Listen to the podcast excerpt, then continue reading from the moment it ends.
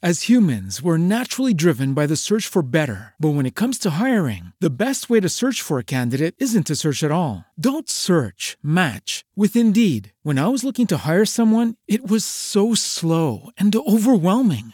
I wish I had used Indeed. If you need to hire, you need Indeed. Indeed is your matching and hiring platform with over 350 million global monthly visitors, according to Indeed data, and a matching engine that helps you find quality candidates fast. Ditch the busy work. Use Indeed for scheduling, screening, and messaging so you can connect with candidates faster. And Indeed doesn't just help you hire faster. 93% of employers agree Indeed delivers the highest quality matches compared to other job sites, according to a recent Indeed survey. And listeners of this show will get a $75 sponsored job credit to get your jobs more visibility at Indeed.com slash podcast. That's Indeed.com slash podcast. Terms and conditions apply.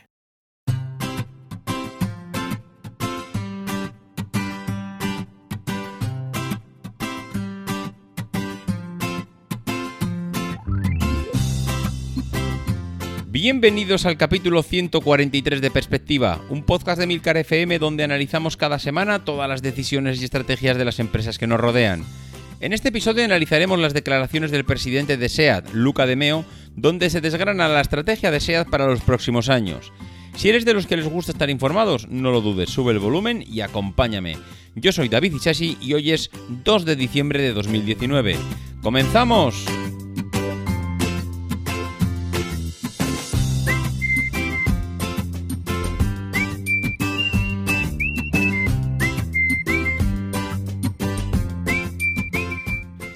Muy buenas a todos, ¿cómo estamos? Oye, no diréis, no diréis que no estabais avisados, porque estamos entrando en diciembre y llevo desde enero diciendo que las navidades están a la vuelta de la esquina, y aquí muy poquitos me estáis haciendo caso. Pero bueno, yo que conste que el servicio de atención al oyente lo estoy dando. Aquí voy avisando ya desde hace ya como 20 o 30 semanas si no son muchos más, que las navidades están ya y la verdad es que nos hemos metido en pleno diciembre.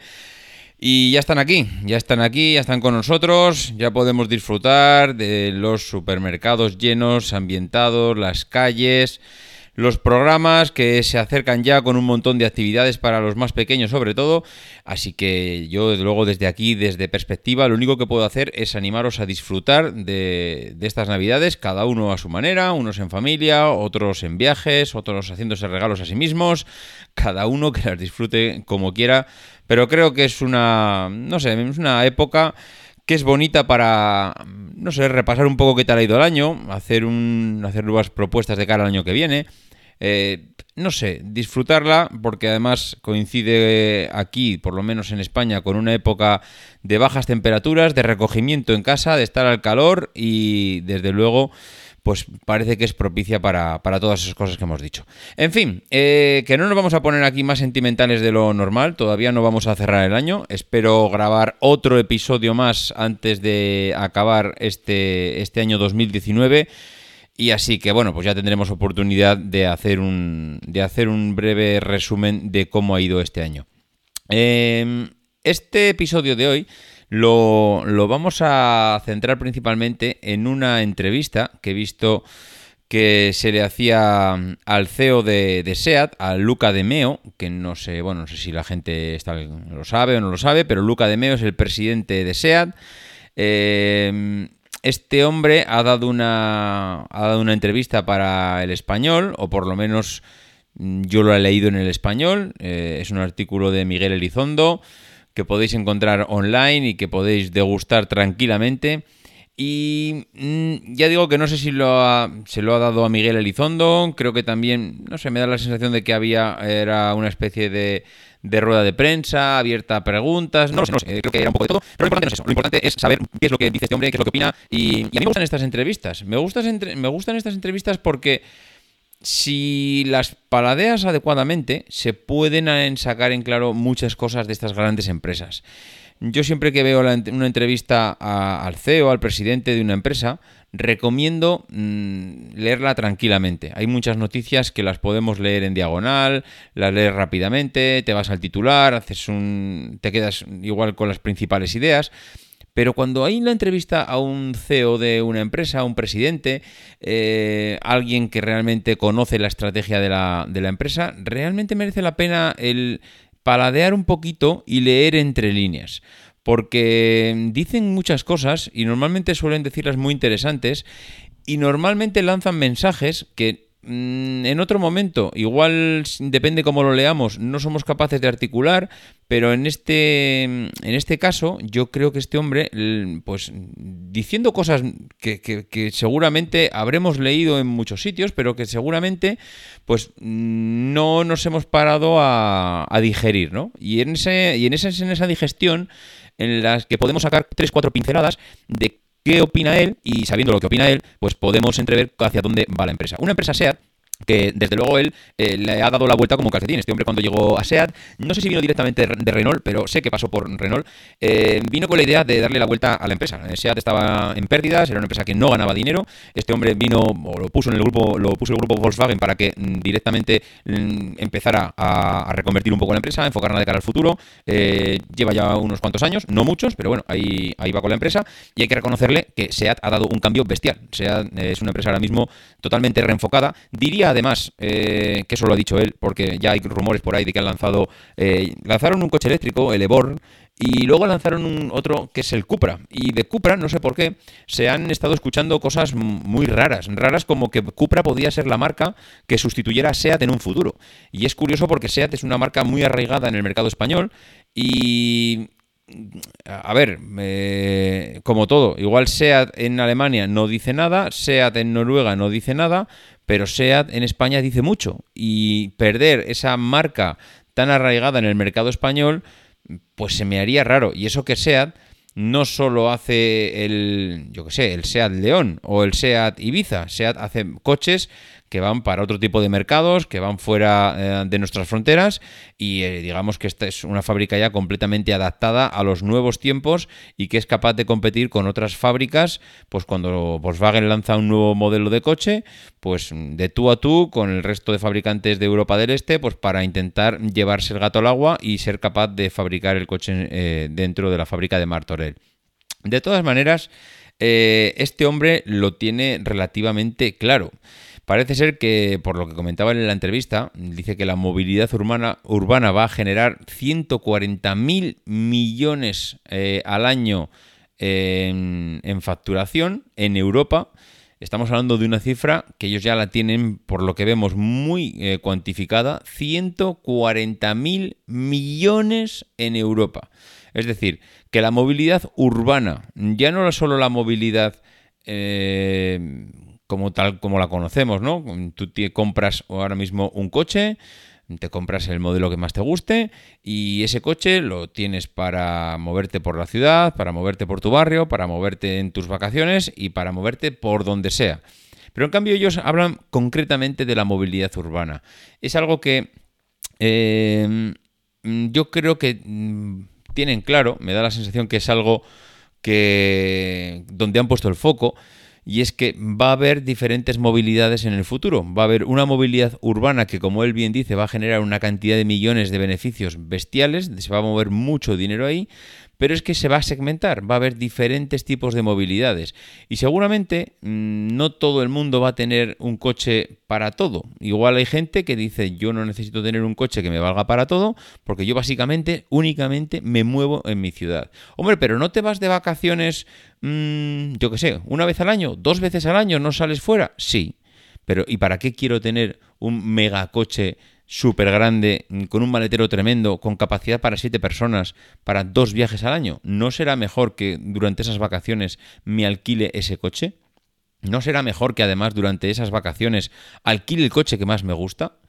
Porque, mm, ¿por qué tengo que pagar, yo qué sé, un Audi Q7 o un Seat Alhambra o un Tesla Model X todo el año, pagar un alquiler, sea, un alquiler, eh, un préstamo de un coche tan grande cuando realmente no lo voy a utilizar, realmente no le voy a sacar partido más que dos o tres veces al año. Para eso me compro un coche pequeño, me puedo comprar el mismo Seat Ibiza, el mismo eh, Seat Eborn, este eléctrico que ha, que ha salido para ir de mi casa al trabajo o para desplazarme, para ir al cine con mis hijos, para moverme por la ciudad coche eléctrico que no contamina, que voy a poder acceder al centro de la ciudad, de cualquier ciudad, sin ningún problema. Hombre, pero es que ese coche, hombre, con ese coche también te puedes mover. Es decir, una cosa es que un coche sea destinado a la movilidad urbana y otra cosa es que no puedas salir de la ciudad. Es decir, tú vas a poder moverte por tu zona metropolitana sin ningún problema con un coche de ese tipo. Ahora, mm, ¿te vas a poder ir con un coche como ese a Berlín?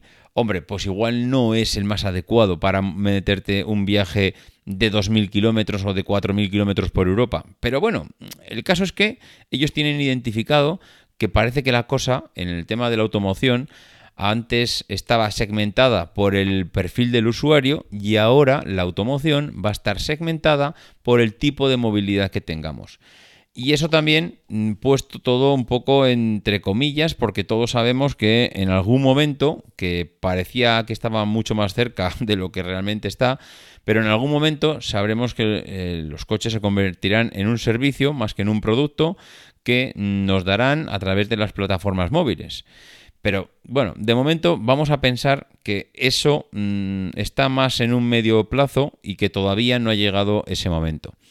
Entonces, eh, él en la entrevista, Luca de Meo, habla de mm, que mm, como que la marca SEAT ha sido históricamente, y eso me, eso me ha parecido, eso son otras de las cosas que yo nunca había caído, pero que veo que puede ser realmente así. Él habla en la entrevista de que SEAT ha sido siempre una marca atractiva para los más jóvenes, pero que el grupo Volkswagen la utilizaba como puerta de entrada para un consumidor de un Volkswagen a futuro. Es decir, mm, seguramente un chaval de 18, 20, 25 años no ve un coche marca Volkswagen pues como un coche de deseo para él, no es su perfil, pero en cambio si ve un coche como SEAT, de, como un coche de entrada a la, a la marca, como un coche de entrada al grupo, y que a partir de ahí, a través de las líneas de diseño y a través del comercial y a través de muchas más historias,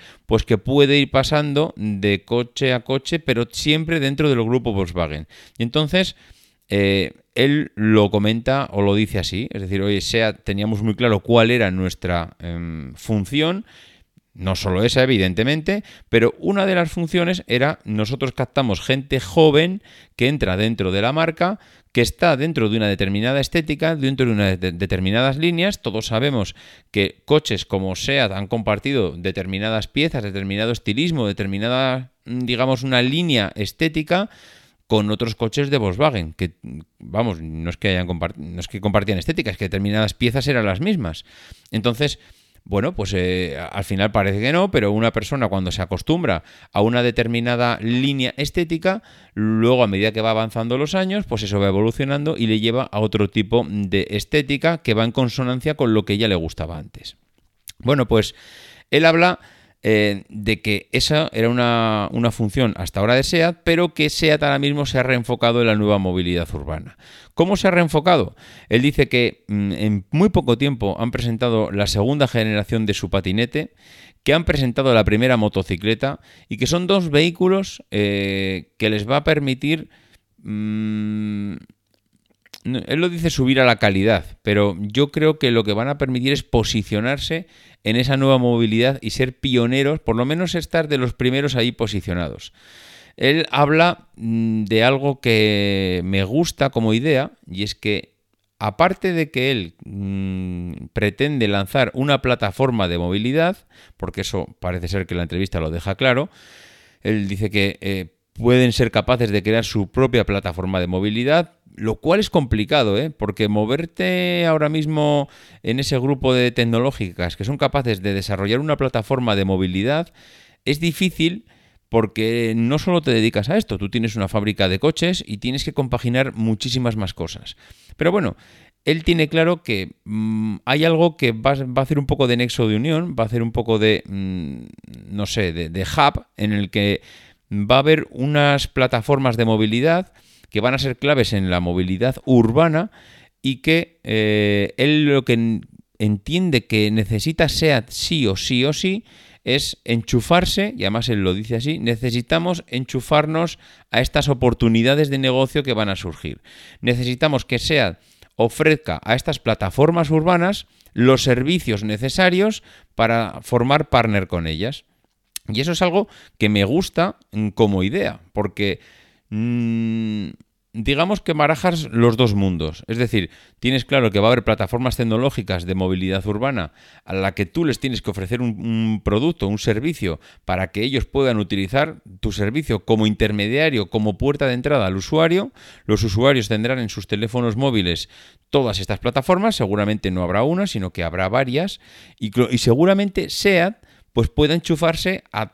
¿Cuántas hay? ¿Tres plataformas de movilidad? Bueno, pues yo en esas plataformas de movilidad a una les doy el servicio, a otra también y a otra también. De tal manera que no soy el digamos, la cara visible para el usuario, pero sí que mis coches, o bueno, no mis coches, mis coches, mis patinetes, mis motocicletas, servirán para eh, dar, el, dar el servicio al usuario final.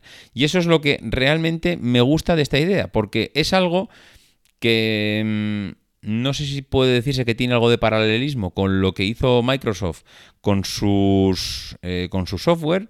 Y es, oye, mm, ¿qué es lo que va a necesitar el usuario final? ¿Va a necesitar aplicaciones con un paquete ofimático, con... Bueno, pues mire, no voy a ser yo el que le vaya a poner el hardware a esto, pero lo que sí que voy a hacer es darle el software para que lo utilice en cualquier plataforma. Usted va a utilizar iOS con un iPhone, perfecto, aquí va a tener mis aplicaciones. ¿Usted va a utilizar Android con, un, con otro tipo de teléfono de cualquier otra marca? No se preocupe, aquí están mis aplicaciones. ¿Usted va a utilizar un sistema de sobremesa que no va a ser de movilidad, sino que va a ser estático? ¿Con qué sistema operativo? ¿Con Mac OS? ¿Con Windows? No se preocupe, también están aquí mis aplicaciones. Es decir, sea cual sea la plataforma que utilice el usuario final, a mí me da igual. Yo lo que tengo que preocuparme es que mis servicios estén en todas las plataformas. Y eso es algo que Luca de As humans, we're naturally driven by the search for better. But when it comes to hiring, the best way to search for a candidate isn't to search at all. Don't search, match with Indeed. When I was looking to hire someone, it was so slow and overwhelming. I wish I had used Indeed. If you need to hire, you need Indeed. Indeed is your matching and hiring platform with over 350 million global monthly visitors, according to Indeed data, and a matching engine that helps you find quality candidates fast. Ditch the busy work. Use Indeed for scheduling, screening, and messaging so you can connect with candidates faster. And Indeed doesn't just help you hire faster. 93% of employers agree Indeed delivers the highest quality matches compared to other job sites, according to a recent Indeed survey. And listeners of this show will get a $75 sponsored job credit to get your jobs more visibility at Indeed.com slash podcast. That's Indeed.com slash podcast. Terms and conditions apply. ¿Necesitas ayuda? En O'Reilly Auto Parts te ayudamos. ¿Necesitas algún consejo? Te aconsejamos. Nuestros profesionales en autopartes están siempre disponibles para ayudarte a encontrar lo que necesites. Excelente servicio al cliente es solo una de las ventajas que ofrece O'Reilly Auto Parts. Los profesionales en autopartes. Auto Parts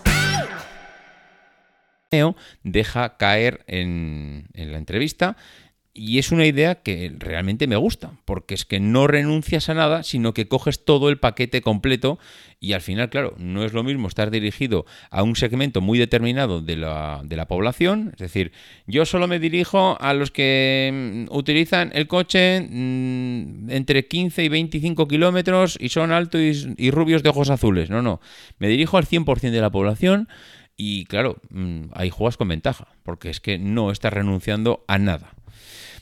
Como digo, él también dice que cree que son capaces de crear esa plataforma, pero mm, ya no lo dice con tanta seguridad. No es lo mismo, es tenemos la capacidad y la estructura para dotar de vehículos que respondan a la demanda del usuario. Y luego, como segundo plato, dices, no nos conformamos, ¿eh? estamos convencidos de que podemos crear nuestra plataforma. Y claro, son dos puntos de vista diferentes. Tenemos la capacidad, podemos llegar a crear algo diferente. Yo creo que él tiene claro cuáles son las prioridades. Una cosa es el plan A, donde tenemos que estar sí o sí o sí o sí, y otra cosa es el plan B, donde posiblemente vayamos a invertir ahí, pero ya no tengo tan claro que vayamos a ser líderes en ese segmento.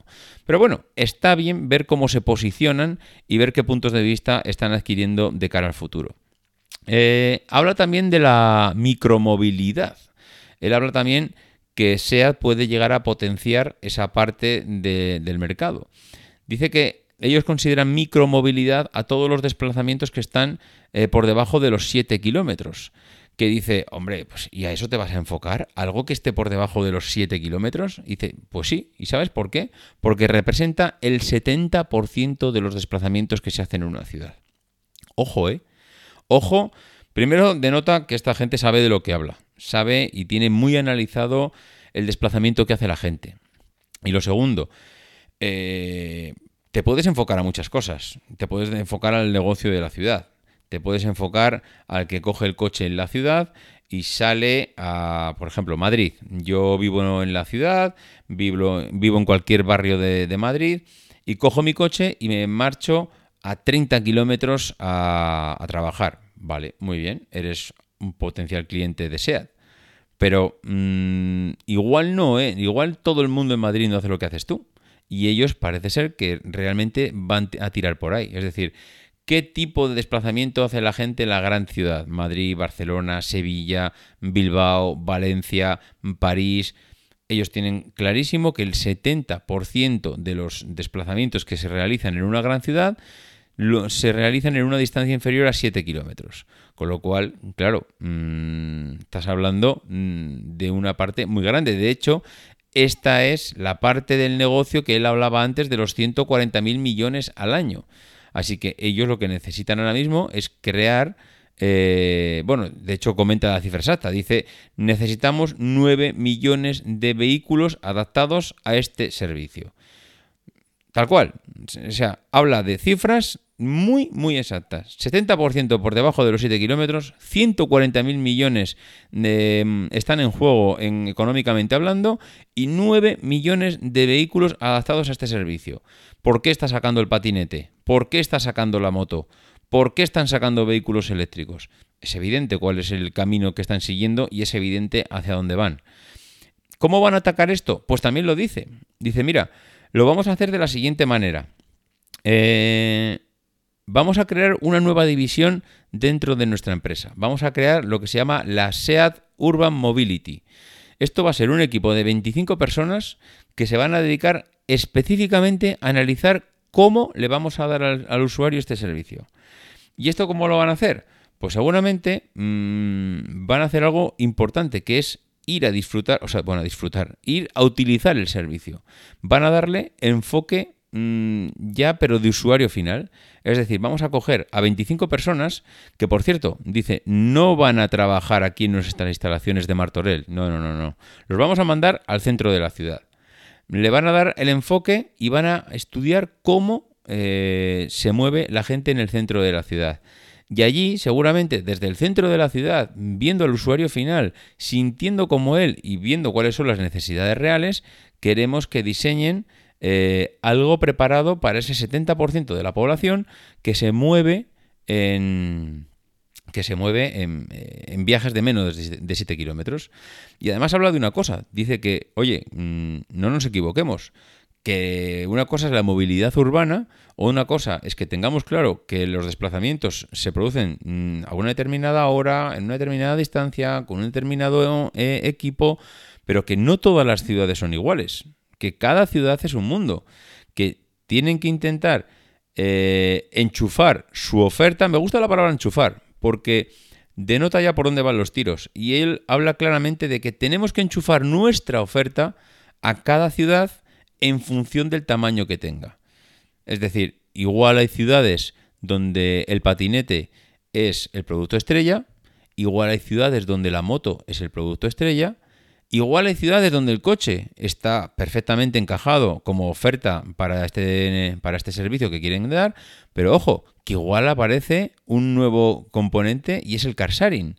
Igual hay eh, poblaciones con más de millón y medio de personas que igual el patinete, la moto se queda corto. Igual el car sharing, igual aquí es donde podemos hacer algo. Y, en esto del car sharing es curioso, porque si escucháis el podcast de Paco Culebras, eh, ahora no recuerdo el capítulo exacto, pero bueno, que si vais a la página de Plug and Drive, del podcast de, de Paco, allí hace una entrevista a una empresa de car sharing y está, es chulísima, es chulísima la entrevista, es chulísima los datos que dan y es chulísimo porque lo mismo SEAT te habla de macrociudades donde el car sharing, claro, es que, a ver, a ver cómo lo, a ver cómo cómo lo explico. Todo es, compatible. SEAT te habla de que para que el car sharing sea funcional, para que dé beneficios, para que sea realmente rentable, necesitas ciudades de 1,5 millones de personas. Y luego te vas al, podcast de Paco, de Plug and Drive, y escuchas que hay una empresa de car sharing que ha puesto en un pueblo, y ahora me lo invento, no sé, de 1.500 habitantes, ha puesto un coche y hay 8, 10, 15, 20 personas que lo utilizan. Y entonces dices, entonces el, eh, presidente de SEAT está equivocado. Hombre, no está equivocado. Yo creo que ninguno de los dos están equivocados. Yo creo que ambos mundos pueden convivir. Puede ser que una empresa de car sharing eh, local, humilde, modesta, que trabaja en una zona determinada, mm, en Madrid, el País Vasco, en Cataluña, en Valencia, en Murcia, puede ser una empresa pequeña que da servicio a pueblos pequeños, pueblos donde gente necesita el coche puntualmente y no tiene por qué comprarse un coche y tenerlo siempre, y en cambio tienes una empresa que, mm, mira, mm, yo pongo a disposición de los eh, ciudadanos del pueblo, un coche para que eh, ellos se vayan apuntando y vayan reservando cuándo lo van a utilizar. Igual hay alguien que solo que le gusta ir a la capital, pues yo que sé, una vez a la semana o una vez cada 15 días. Van allí, hacen la compra, ropa, comida, eh, yo que sé, tecnología, y vuelven al pueblo y se sienten a gusto así. Y no necesitan estar viviendo en la ciudad. Simplemente disfrutan de los servicios de la ciudad y vuelven al pueblo. ¿Y necesitan tener un coche para eso? Pues igual no. ¿Para qué van a necesitar un coche para hacer un viaje a la ciudad durante una vez o dos o tres veces al mes? Pues igual con este servicio que les ofrece esta empresa de Carsarian funciona. Y eso es lo que también SEAT es lo que está enfocando también sus esfuerzos. Y es que, oye, yo tengo posibilidad de ofrecer todos los servicios, incluso también crear una plataforma de car sharing de tal manera que mis usuarios puedan disponer de coches ubicados en determinadas zonas de la ciudad para que lo puedan utilizar aquellos que no sientan la necesidad de tener un coche en propiedad continuamente. Y me parece súper interesante, porque es que el abanico que está eh, cogiendo SEAT ahora mismo, para mí es acertadísimo. Y es que estoy vendiendo coches al método tradicional, pero también estoy vendiendo coches y servicios y nuevos productos preparados para la nueva movilidad. Estoy lanzando patinetes, estoy lanzando eh, motocicletas, tengo pensado crear un servicio para mm, plataformas de movilidad urbana, tengo pensado crear mi propia plataforma, tengo en mente un servicio de car sharing para ciudades que se amolden a este servicio en función del tamaño y sobre todo, según dice él, si tienen más de 1,5 millones de personas.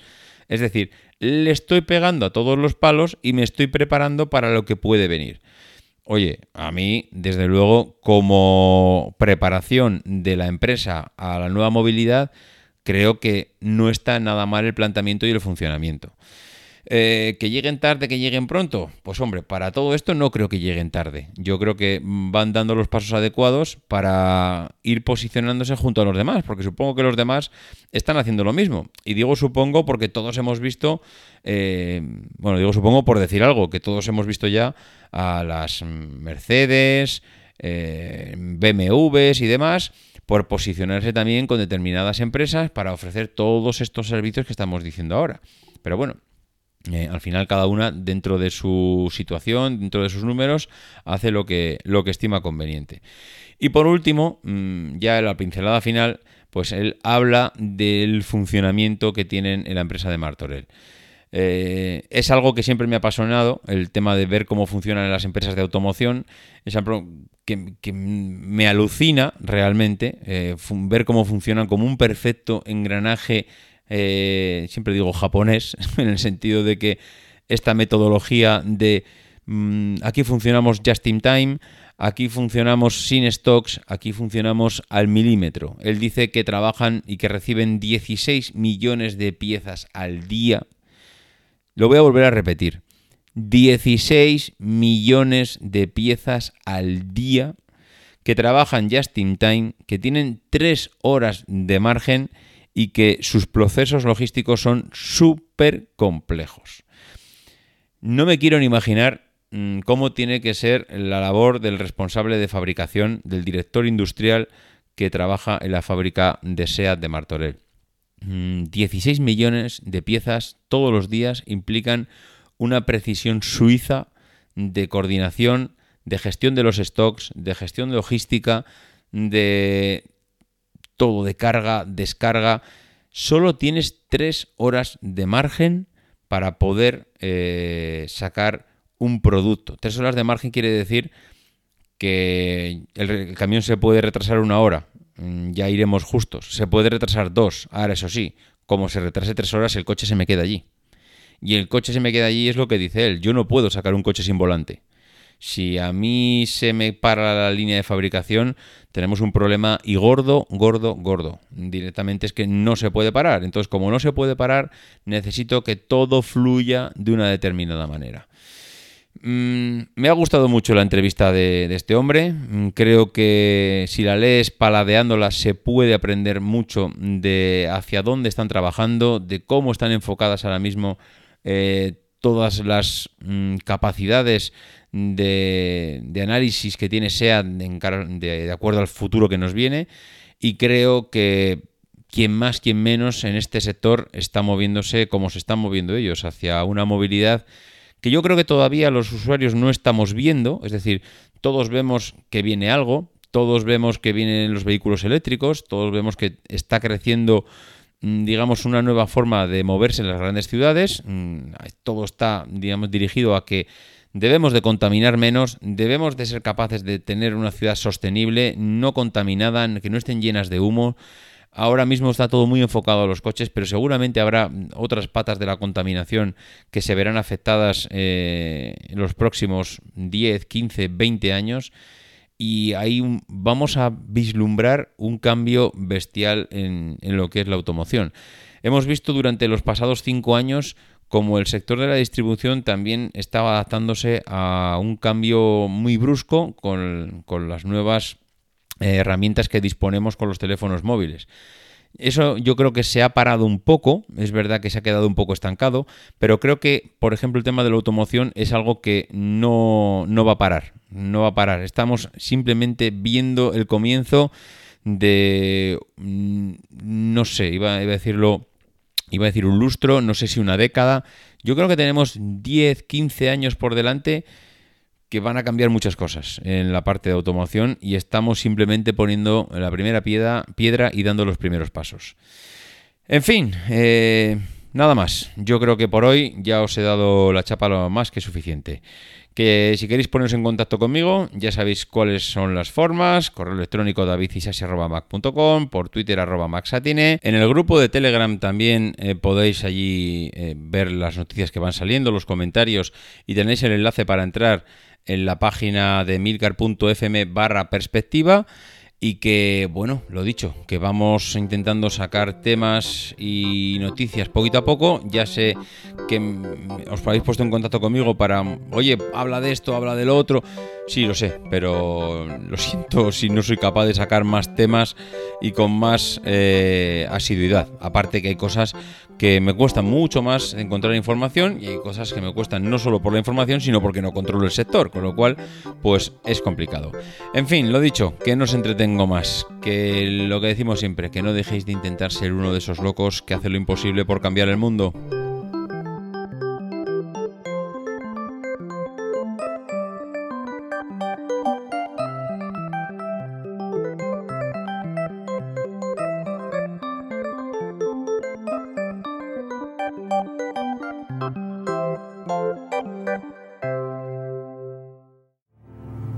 Because the people who are crazy enough to think they can change the world are the ones who do.